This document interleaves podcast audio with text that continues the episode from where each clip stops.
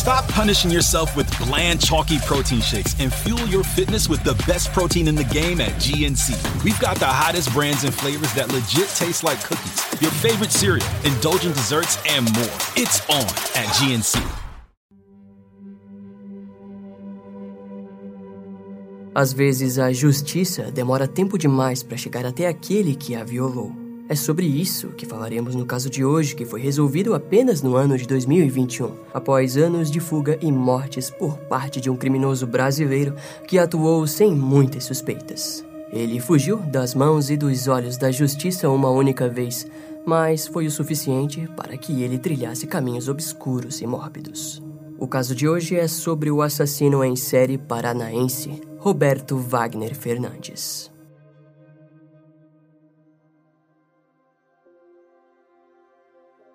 Durante a madrugada do dia 12 de novembro de 1996, barulhos de gritos e de objetos sendo arremessados eram ouvidos por todos os vizinhos na rua Piauí, em Londrina, no Paraná. Era por volta de uma e meia da manhã quando os barulhos se intensificaram e tomaram a forma do som de pelo menos seis disparos. Dentro da residência moravam Roberto Wagner Fernandes, na época com seus 31 anos, sua esposa, a professora Daniele Amaral Bolsas Fernandes, de 27 anos, e a filha do casal, de 5 anos. O início da discussão do casal foi um telefonema ao qual Roberto atendeu, onde uma prostituta de 24 anos exigiu o pagamento de 200 reais pelo programa que havia feito. A ligação havia sido feita para confirmar se o cheque que recebeu de Roberto tinha fundos. Segundo a versão de Roberto, durante a discussão, a sua ex-esposa Daniele entrou no quarto portando uma Taurus TCP 738.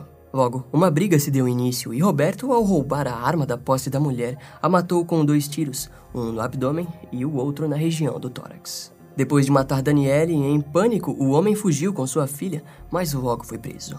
Poucos dias depois do crime, a mesma prostituta que havia ligado na casa de Roberto compareceu na delegacia de polícia civil do município de Londrina. Lá, ela contou que Roberto havia tentado afogá-la na banheira da hidromassagem. Ele cheirou muita coca, tomou uísque e me deu garrafadas na cabeça, socos e pontapés, disse a garota. A prostituta alegou estar dentro da hidromassagem quando Roberto a atingiu com uma garrafa na cabeça e depois tentou afogá-la. Em seu depoimento, a mulher afirmou que Roberto a afogava enquanto a segurava pelo pescoço debaixo da água. Entre aspas, não sei explicar como sair de dentro daquela hidromassagem, completou a mulher. Diante da situação, ela se defendeu com beliscões fortes em Roberto, que ao amolecer acabou perdendo o controle da situação e só veio a se acalmar quando a mulher chegou na porta do apartamento. Ela alegou que Roberto pediu para que ela vestisse a roupa nele e depois para que saíssem calmamente do motel. A mulher disse que não quis fazer reclamações na portaria do motel com medo de que Roberto a agredisse novamente. Ao fim do seu depoimento, ela disse que apenas ligou para a casa de Roberto por conta de suas dúvidas sobre a autenticidade do cheque que ele a entregou. Já o porteiro Cláudio Gazo, do casal, contou à polícia que Danieve era uma mulher tranquila e que cuidava de sua filha com muita atenção. Cláudio também descreveu Roberto como um homem acima de qualquer suspeita por ser muito educado e tranquilo. A primeira forma de ele se defender foi alegar falta de provas e de testemunhas que pudessem ir contra a sua versão da história. Roberto também acrescentou que naquela noite Daniele estava bêbada e sob efeito de remédios que a fizeram agir de forma injustificada. Os advogados de defesa também rebaixaram o depoimento da prostituta, informando que a ligação provocou a briga do casal e que ela havia ligado para pedir mais dinheiro. Em frente à justiça, Roberto alegou que quem foi agredido com a garrafa no motel havia sido ele, porque ele negou pagar um valor maior do que já haviam combinado. Embora a prostituta tenha recebido atendimento médico que comprovasse que ela havia sido agredida a ponto de receber pontos na região das nádegas, o homem mesmo assim foi absolvido. O resultado do julgamento revoltou a família de Daniele, que, segundo os investigadores, contrataram um pistoleiro para executar Roberto. As investigações acompanharam Roberto e, ao que parece, frente às recorrentes ameaças e a fim de recomeçar sua vida, o homem acabou se mudando para os Estados Unidos. Vale ressaltar que, posteriormente, seria descoberto que, ao fim dos anos de 1990, Roberto, na verdade, foi primeiro para Guarulhos, onde recebeu uma carta do júri de Londrina, no Paraná. A carta supostamente o intimava a voltar para a cidade onde deveria ser interrogado novamente. A procedência de seus atos nessa época é incerta, mas de qualquer forma ele trabalhou na companhia aérea de Transbrasil, que operou no aeroporto de Guarulhos. Os Boeings da empresa possuíam um arco-íris na cauda e todos os conheciam por conta disso. Após sair do Brasil, sua próxima parada foi nos Estados Unidos, mais especificamente na Flórida, onde trabalhou para uma empresa de turismo. Mais tarde, trabalhou de comissário de bordo no Aeroporto Internacional de Miami e, durante esse período de sua vida, ele continuou a usar os serviços de prostituição. É nesse momento que temos sua segunda vítima confirmada, no dia 24 de junho de 2000, ao lado de Cooper City.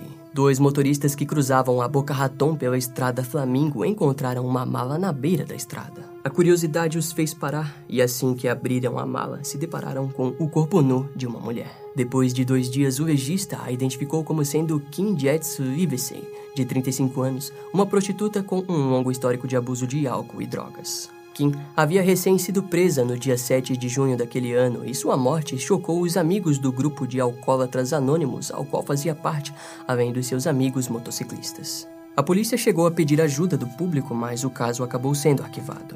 No dia 9 de agosto de 2000, então, outra mala foi encontrada em uma estrada perto de Dania Beach. Nela foi encontrado o corpo da prostituta Cia Demas, de 21 anos. A mulher havia sido estrangulada até a morte.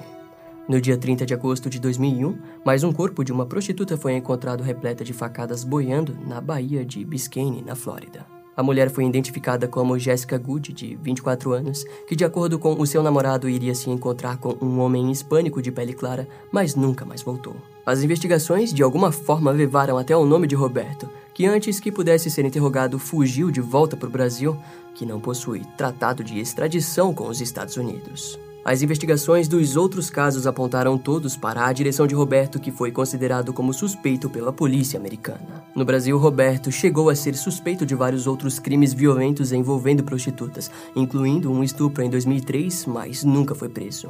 Então, em 13 de dezembro de 2005, Roberto pilotava uma aeronave Cessna 310 a caminho da Argentina, quando perdeu o controle do bimotor e caiu no departamento de Misiones, no Paraguai. O homem morreu instantaneamente devido ao impacto e seus restos mortais foram levados para a sua cidade natal, no Paraná. Na época, com seus 40 anos, foram encontrados mais de 15 galões de gasolina, 40 litros em cada um deles. Algo naquilo mostrava que Roberto tinha planos de viajar para inúmeros lugares diferentes e depois continuar sempre se deslocando. No ano de 2011, os investigadores dos Estados Unidos tiveram um problema porque o DNA de Roberto não constava no banco de dados e muito menos suas impressões digitais. Com a ajuda da polícia brasileira, os Estados Unidos receberam um conjunto de impressões digitais da investigação de 1996 do assassinato de Daniele. Assim, o DNA foi comparado com os outros casos das prostitutas na Flórida e conseguiram chegar até a culpa de Roberto. Aquilo fez com que investigadores fossem enviados para o Brasil para conversar com o suspeito, mas eles foram informados de que Roberto havia morrido em um acidente de avião no ano de 2005. Em contrapartida, os investigadores americanos acreditavam que havia chance de ele ter forjado sua própria morte e tentaram obter uma permissão para exumar seus restos mortais, mas sem sucesso. O caso ficou congelado até 2018, quando um tribunal em Cuba, com a ajuda dos promotores americanos, condenou um jovem cubano, Marcos Yanes Gutierrez, por atirar na cabeça do Dr. Ronald Schwartz no condado de Palm Beach, na Flórida. Aquela cooperação fez com que os investigadores americanos do gabinete do xerife tentassem fazer o mesmo com o Brasil. Afinal, a ideia do forjamento de morte fazia sentido em frente ao histórico de crimes de Roberto. No ano de 2020, a Polícia Federal Brasileira permitiu que uma exumação fosse feita no túmulo de Roberto com o acordo de que Robert, se encontrado vivo, fosse julgado no Brasil. No dia 31 de agosto de 2021, o xerife Gregory Tony anunciou uma coletiva de imprensa, onde ele afirmou que Roberto Wagner Fernandes havia sido oficialmente identificado como o assassino das três mulheres na Flórida. Sua morte também foi confirmada, e assim as autoridades dos Estados Unidos e do Brasil passaram a investigar o caso em conjunto, pois acreditam que há a possibilidade de que Roberto tenha matado mais do que imaginam. Ambos países acreditam que a sua tentativa de fuga em 2005 foi devido à suspeita em um caso de estupro no ano de 2003. O nome de Roberto aparece em vários outros casos brasileiros e também em casos em terras americanas na Flórida. A morte de Roberto não teve grande destaque nos noticiários do mundo e ele morreu sem ter respondido pelos seus crimes. A conclusão do caso continua aberta para alguns.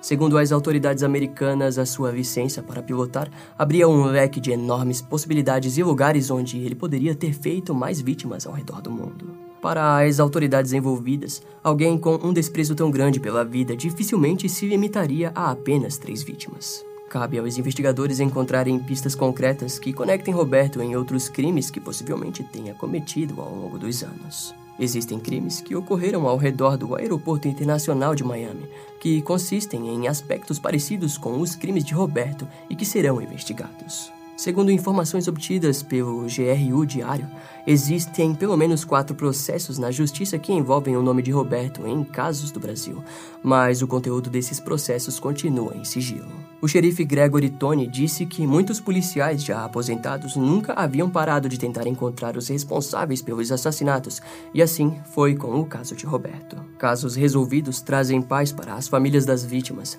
que podem descansar ao saber quem fez aquilo com seus entes queridos. Esses tipos de atrocidades, como você pode imaginar, devastam a comunidade e devastam as famílias, porque eles não têm fechamento, disse o xerife. As autoridades americanas gostariam de estar mostrando a foto de Roberto e informando que ele estivesse preso, mas foram privadas desse prazer. O detetive Scott, da polícia da Flórida, disse que, entre aspas, saber que seus últimos minutos na Terra provavelmente foram cheios de terror me faz sentir um pouco melhor. A filha de Roberto informou que não se manifestaria sobre esses acontecimentos e os restantes dos familiares não foram encontrados ou também optaram em permanecer em silêncio. O passado de Daniele permanece hoje nas poucas memórias de um período sombrio, tanto para os brasileiros quanto para os americanos. A falta de rastros de Roberto é algo que incomoda os investigadores responsáveis pelo caso. No cemitério de São Pedro, em Londrina, a lápide de Daniele carrega consigo o sobrenome Fernandes. O cemitério também carrega consigo a lápide do criminoso enterrado em 2005. A polícia do condado de Broward continua a afirmar que o ano de 2003 foi um ano onde Roberto provavelmente foi muito ativo em seus crimes. No banco de dados americano, o endereço de Roberto consta como sendo no centro comercial de Miami, na Southeast Financial Center. Uma área movimentada, onde na época dava espaço a inúmeros escritórios de diversas empresas. As acusações do ano de 2003 que Roberto sofreu no Brasil é a pista mais concreta para fazer todas as forças policiais acreditarem nos crimes que ele pode ter cometido. Afinal, Roberto Wagner Fernandes foi um assassino em série mortal. Infelizmente, a maioria dos documentos sobre o paradeiro de Roberto no Brasil foram solicitados pelo Jornal da Globo aos órgãos do Paraná, como o Tribunal de Justiça, o Ministério Público do Paraná e a Polícia Civil local. No entanto, todos apresentaram muitas dificuldades para conseguir os documentos que não foram digitalizados e que, em sua maioria, se encontram em papel. Mais tarde, seria descoberto que Daniele havia sido exonerada do seu cargo de professora de educação básica do município de Londrina, mais ou menos um mês após ter sido assassinada, sendo esse um dos únicos documentos que sobraram da vítima no banco de dados do Brasil. A história de Roberto é um grande enigma. Talvez futuramente iremos conhecer toda a trilha de crimes desse assassino em série brasileiro, que atuou de forma eficiente em terras estrangeiras e nacionais. No momento, porém, são poucas as informações que temos para estudar o caso de Roberto detalhadamente.